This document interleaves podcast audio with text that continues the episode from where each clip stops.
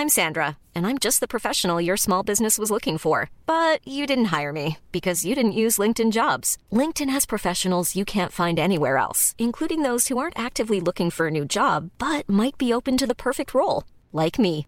In a given month, over 70% of LinkedIn users don't visit other leading job sites. So if you're not looking on LinkedIn, you'll miss out on great candidates like Sandra. Start hiring professionals like a professional. Post your free job on linkedin.com/people today.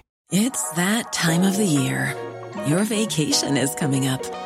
You can already hear the beach waves, feel the warm breeze, relax and think about work. You really, really want it all to work out while you're away. Monday.com gives you and the team that peace of mind. When all work is on one platform and everyone's in sync, things just flow wherever you are. Tap the banner to go to Monday.com.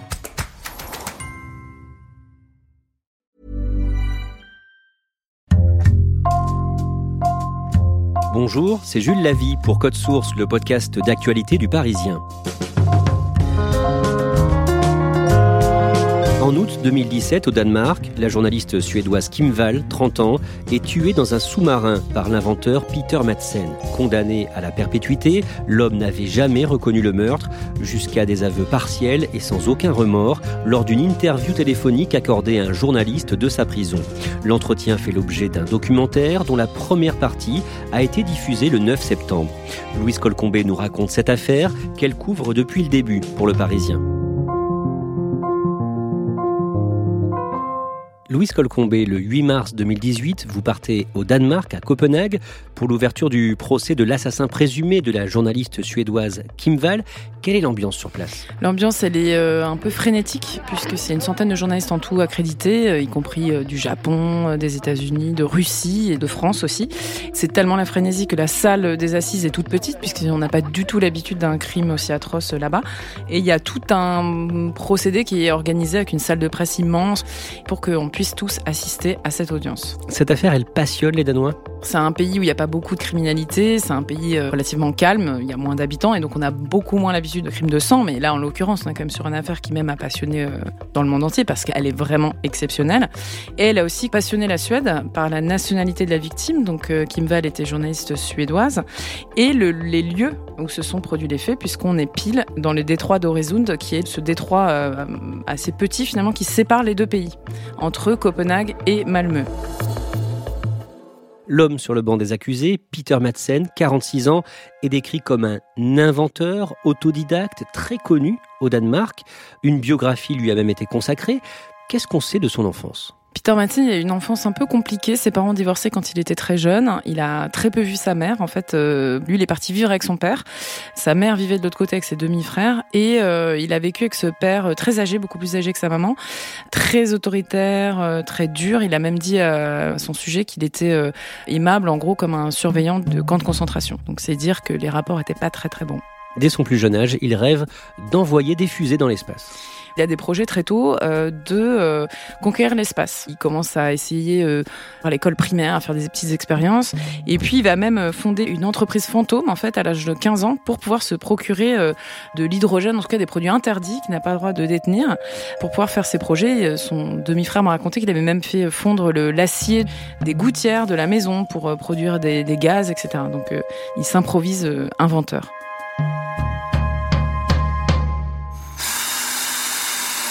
I discovered that with the skills I had gained, I could build a submarine.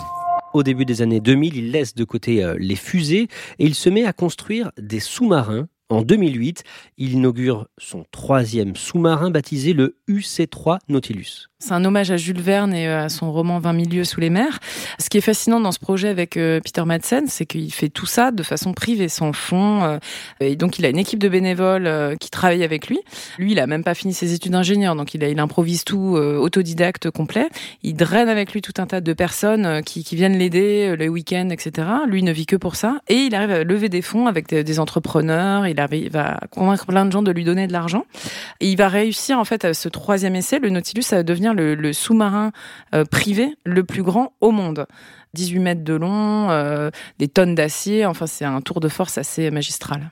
À ce moment-là, il est déjà connu au Danemark? En fait, il va attirer euh, l'attention d'un documentariste que j'avais interviewé qui me raconte qu'il a vu en lui quelqu'un d'un personnage assez exceptionnel puisque le Danemark, c'est un, pays très normé où on sort très peu de, l'ordinaire. Et donc, il le rencontre par hasard. en fait, il voit ce type et il se dit, mais euh, c'est formidable. En fait, il est complètement original. Il sort complètement du lot. Je vais le suivre. il le suit pour toute la construction du Nautilus. Donc, il le suit pendant un an. Donc, il le connaît très bien. Et euh, le documentaire va avoir une certaine renommée. Et c'est un petit pays. Donc, euh, il devient vite une petite star presque une décennie plus tard, à l'été 2017, une journaliste suédoise basée au Danemark cherche à le rencontrer elle s'appelle Kim Val. Elle a un parcours assez incroyable. Hein. À 30 ans, elle a parcouru le monde. Elle a travaillé pour les plus grands journaux. Elle a fait ses études euh, à Columbia, euh, à New York. Euh, plus, elle est parfaitement bilingue. Elle a fait aussi des études d'économie à Londres. Enfin, c'est quand même quelqu'un d'hyper chevronné. Et donc, elle est à deux doigts de repartir s'installer en Chine avec son, son petit ami. Et on lui parle de cet inventeur génial. Et donc, elle veut faire son portrait elle l'échange avec lui et il finit par lui donner rendez-vous au pied levé alors qu'elle doit partir euh, les jours qui viennent. Ce soir-là, c'est sa fête de départ avec ses amis et il lui dit euh, bah, si vous voulez m'interviewer dans mon sous-marin, euh, bah, c'est OK pour ce soir. Et nous sommes le jeudi 10 août 2017 on est en fait, pour les gens qui connaissent Copenhague, en face de la Petite Sirène, qui est un peu le monument euh, phare de Copenhague. On est dans cette zone industrielle. Ils partent tous les deux. Elle dit à son petit ami qu'elle revient, bien sûr. Elle lui envoie quelques SMS avant qu'il rentre dans l'eau. Ils sont vus par des plaisanciers et tout se passe bien, elle est tout sourire, et puis euh, bah voilà, le, sous-marin plonge et s'enfonce dans la mer. Que se passe-t-il ensuite? On a un dernier SMS qu'elle envoie à son petit ami qui lui dit Bon, bah maintenant on va sous l'eau. Elle fait même un trait d'humour en disant euh, Et je suis toujours en vie euh, avec un smiley, et elle dit Il a même amené du café et des cookies. Mais à ce moment-là, il n'y a plus aucune communication qui est possible par téléphone, puisqu'on va être sous l'eau. Et donc le sous-marin est sous la mer Baltique. Le lendemain matin, Louise Colcombé, des journalistes se pressent sur un quai qui longe la baie de Kogé au sud de Copenhague. Peter Madsen vient d'être secouru en mer. Au matin, il est repéré par un hélicoptère, il explique par radio qu'il est en difficulté, qu'il a un problème technique et que son sous-marin est en train de couler. Donc il est repêché in extremis et le bruit s'est déjà un petit peu répandu dans les rédactions. Il y a une équipe qui le filme. Au moment où il est repêché, il est sur le quai. Peter, Peter tout va bien? Hey, ok oui, je vais bien. Je suis juste un peu triste. C'était dur de voir le Nautilus sombrer, mais ça va. Et on lui pose la question de sa passagère, elle est où Et il feint de pas trop savoir euh, de qui on parle. Il dit ah euh, Kim. Enfin moi je je ne connais que son prénom et de toute façon je l'ai redéposé hier soir à 22h30. Pendant ce temps, le petit ami de Kim lui s'est inquiété. À 22h30, elle est manifestement pas revenue chez elle puisque son petit ami euh, s'est inquiété. Il a fini par prévenir les secours à 1h45 environ en expliquant qu'elle est partie avec Peter Madsen et qu'il n'a aucune nouvelle. Il finit par donner l'alerte et c'est cette nuit-là où va y avoir des recherches intenses pour retrouver le sous-marin qui ne réapparaît finalement qu'au matin. Très vite, les premières vérifications ne collent pas donc avec ce que dit Peter Madsen. Non, parce qu'en fait, à l'endroit où il s'était donné rendez-vous et à l'endroit où il dit l'avoir redéposé, il y a un restaurant. Et ce restaurant est euh, doté de caméras de vidéosurveillance qui sont évidemment vérifiées par les enquêteurs. Ils se refont tout le film de la soirée et aucun sous-marin n'a accosté, aucune trace de Kim Val. Et il y a aussi euh, l'état du Nautilus. Il donne toute une explication un peu alambiquée, sauf que le, sous-marin est très vite repêché et la première des constatations, c'est l'évidence. Les experts sont formels, c'est lui qui l'a sabordé le Nautilus. Il n'y a pas eu de problème technique, mais c'est bien quelqu'un qui l'a volontairement envoyé par le fond. Peter Madsen va ensuite livrer une nouvelle version aux enquêteurs pour expliquer la disparition de la journaliste Kim Val. Alors, au bout de huit jours, il change de version, effectivement, puisqu'il est un petit peu coincé. Il explique qu'elle est malheureusement morte accidentellement en mer et que c'est une, une, écoutille de plus de 70 kilos qui lui est tombée sur la tête. Constatant son décès, qu'il n'y avait plus rien à faire, il a un petit peu paniqué. Il s'est dit qu'il allait jeter son corps à la mer pour lui donner une sépulture. Et il présente ça comme une forme d'hommage. On imagine que les enquêteurs ont, vraiment du mal à le croire Oui, parce que de toute façon, quand il est repêché, il a euh, des griffures au bras, du sang sur sa combinaison, du sang sur le nez, au visage. L'épave, elle est retrouvée en fait euh, pleine de sang de Kim Val, avec euh, ses sous-vêtements, sa culotte, qui sont retrouvés dans la salle des machines. Donc en fait, il passe très très vite de statut de témoin à celui de suspect. Le 21 août, dix jours après le drame, Louis Colcombé, un cycliste fait une découverte macabre. Alors là, on est toujours dans la baie de Kogé, au sud de, Copenhague, et effectivement, on retrouve un peu à la stupeur générale, parce que jusque-là, on pensait que le corps avait été jeté à la mer entier, Là, on retrouve un buste. Les expertises ADN reviennent très vite et c'est bien le buste de Kim Val qui donc a été euh, découpé. Et le buste a été lesté. Le buste, il est lesté de métal pour pas qu'il remonte. Et euh, détail encore plus macabre, en fait, les poumons ont été euh, perforés à l'aide d'un couteau pour être sûr que l'oxygène qu'il contenait ne fasse pas remonter le corps. À ce moment-là, Louise Colcombé, vous partez à Copenhague pour le Parisien afin d'interroger des personnes qui ont côtoyé de près ou de loin Peter Madsen. Qu'est-ce qu'elles vous disent sur lui? Au départ, il, bénéficie d'énormément de soutien, en fait, jusqu'à ce qu'on retrouve le buste. Et même après, son demi-frère, avec qui j'ai beaucoup parlé, me dit que c'est quelqu'un d'extrêmement doux, euh, généreux, qu'il ne comprend pas. Il le croit. Il le croit, beaucoup de gens le croient. Il y a aussi cet autre aspect chez lui, c'est-à-dire que c'est un homme extrêmement colérique. Moi, j'ai quelqu'un qui m'a raconté qu'il lui lancé une clé de 12 à la figure parce qu'il avait osé mettre une opinion euh, différente. Euh, et puis, il se fâche régulièrement avec tous les gens qui le côtoient. Inculpé de meurtre depuis le 11 août, Peter Madsen se dit innocent malgré les indices macabres qui s'accumulent contre lui. Le 6 octobre, Louise Colcombé, la tête et les jambes de la journaliste sont repêchées en mer Baltique et cette découverte contredit une nouvelle fois l'inventeur. Il y a un travail énorme qui a été fait, notamment à l'aide de chiens euh, de recherche suédois qui ont la capacité assez incroyable de sentir le sang jusqu'à 300 mètres sous la mer. Donc on a réussi à retrouver quasiment l'intégralité du corps euh, de Kim Val. La tête, elle est retrouvée intacte. Donc sa version selon laquelle euh, Kim Val serait morte, le crâne brisé par une écoutille, ça ne tient plus du tout. Il va trouver une autre version c'est de dire qu'elle a été piégée quelque part à l'intérieur. Il explique qu'il sortait lui sur le pont, que l'écoutille s'est refermée violemment, qu'ensuite il y a eu un espèce d'effet de ventouse, qui n'arrivait pas à rouvrir la, porte, et qu'elle a été intoxiquée euh, par des gaz euh, mortels. Et qu'ensuite seulement il avait pu rouvrir la porte, etc., et euh, la découper et jeter son corps à la mer, donc toujours pour lui rendre hommage. Donc là, il reconnaît avoir démembré la journaliste, mais il affirme toujours que c'est un accident. Oui, il s'est accroché à cette version. Et s'il a découpé le corps, euh, c'est euh, parce que c'était plus commode. Enfin, d'ailleurs, il s'en explique pas vraiment. Euh, il explique pas non plus pourquoi il n'a pas appelé les secours. Il dit qu'effectivement, ça aurait pu être une bonne idée, mais il est très, très elliptique sur beaucoup de choses, en fait. Que va révéler l'autopsie de la dépouille de Kim Val Elle est morte soit asphyxiée, soit décapitée.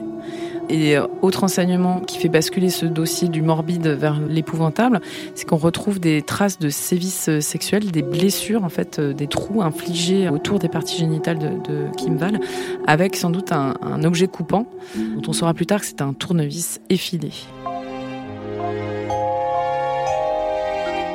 On en revient au début de cet épisode, Louise Colcombé, le procès de Peter Madsen en mars 2018. Jusqu'ici, il a toujours nié donc avoir agressé et tué Kim Val. Oui, alors il est mis en examen pour assassinat euh, et aussi atteinte à l'intégrité d'un cadavre, euh, ainsi qu'agression sexuelle. Lui ne reconnaît qu'un accident, il reconnaît avoir démembré le corps, ne reconnaît aucun sévice sexuel, aucun aspect sexuel à tout cela.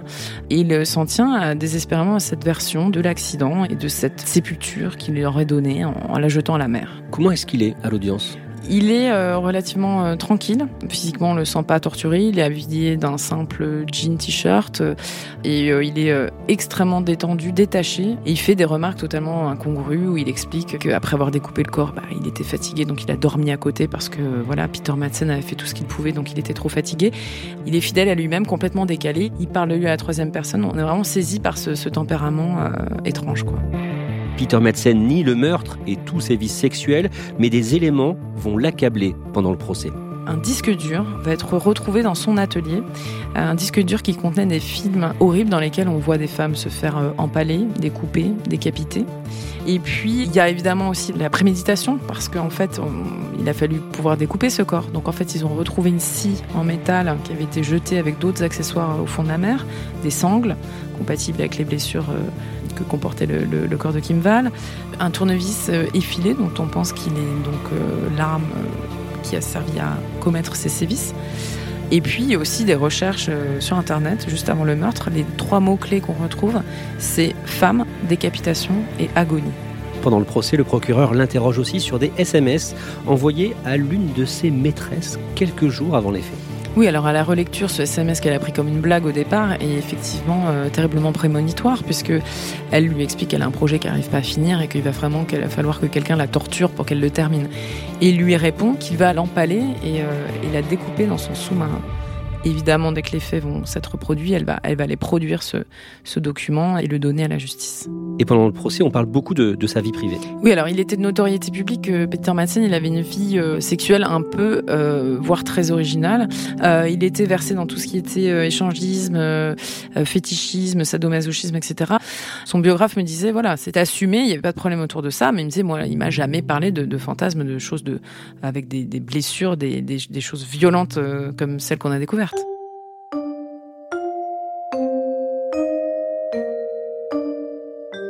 Le 25 avril 2018, Peter Madsen est condamné à la prison à perpétuité, une peine confirmée ensuite en appel.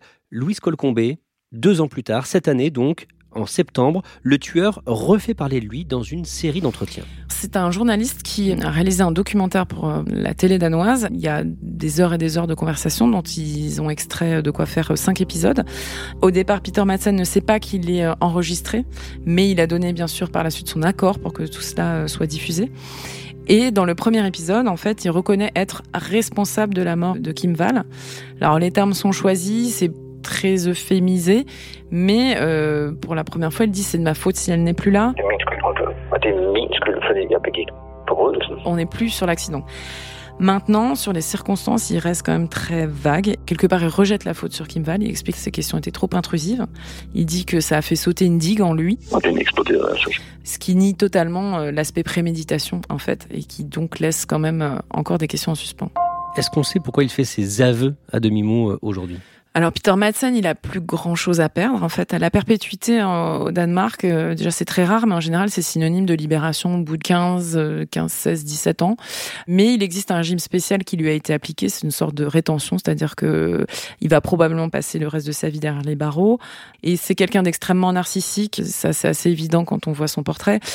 Il parle beaucoup dans ses entretiens et sans doute qu'il a encore envie de faire parler de lui d'une façon ou d'une autre, comme beaucoup de criminels. C'est une façon toujours de ramener la lumière vers lui. Est-ce qu'on sait s'il a pu faire d'autres victimes?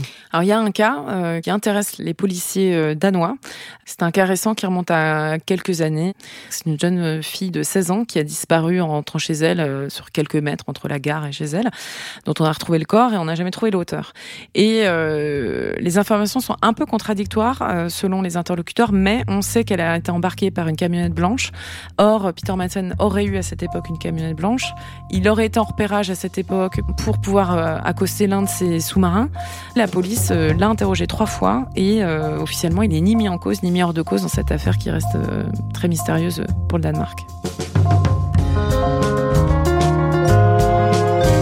Merci à Louise Colcombé. Code Source est le podcast d'actualité du Parisien, disponible chaque soir du lundi au vendredi. Cet épisode a été conçu et préparé par Thibault Lambert, production Raphaël Pueyo, réalisation Alexandre Ferreira.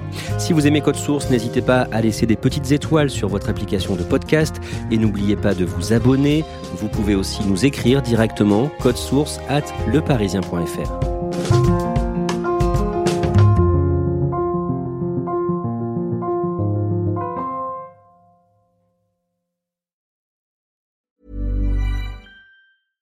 Even when we're on a budget, we still deserve nice things.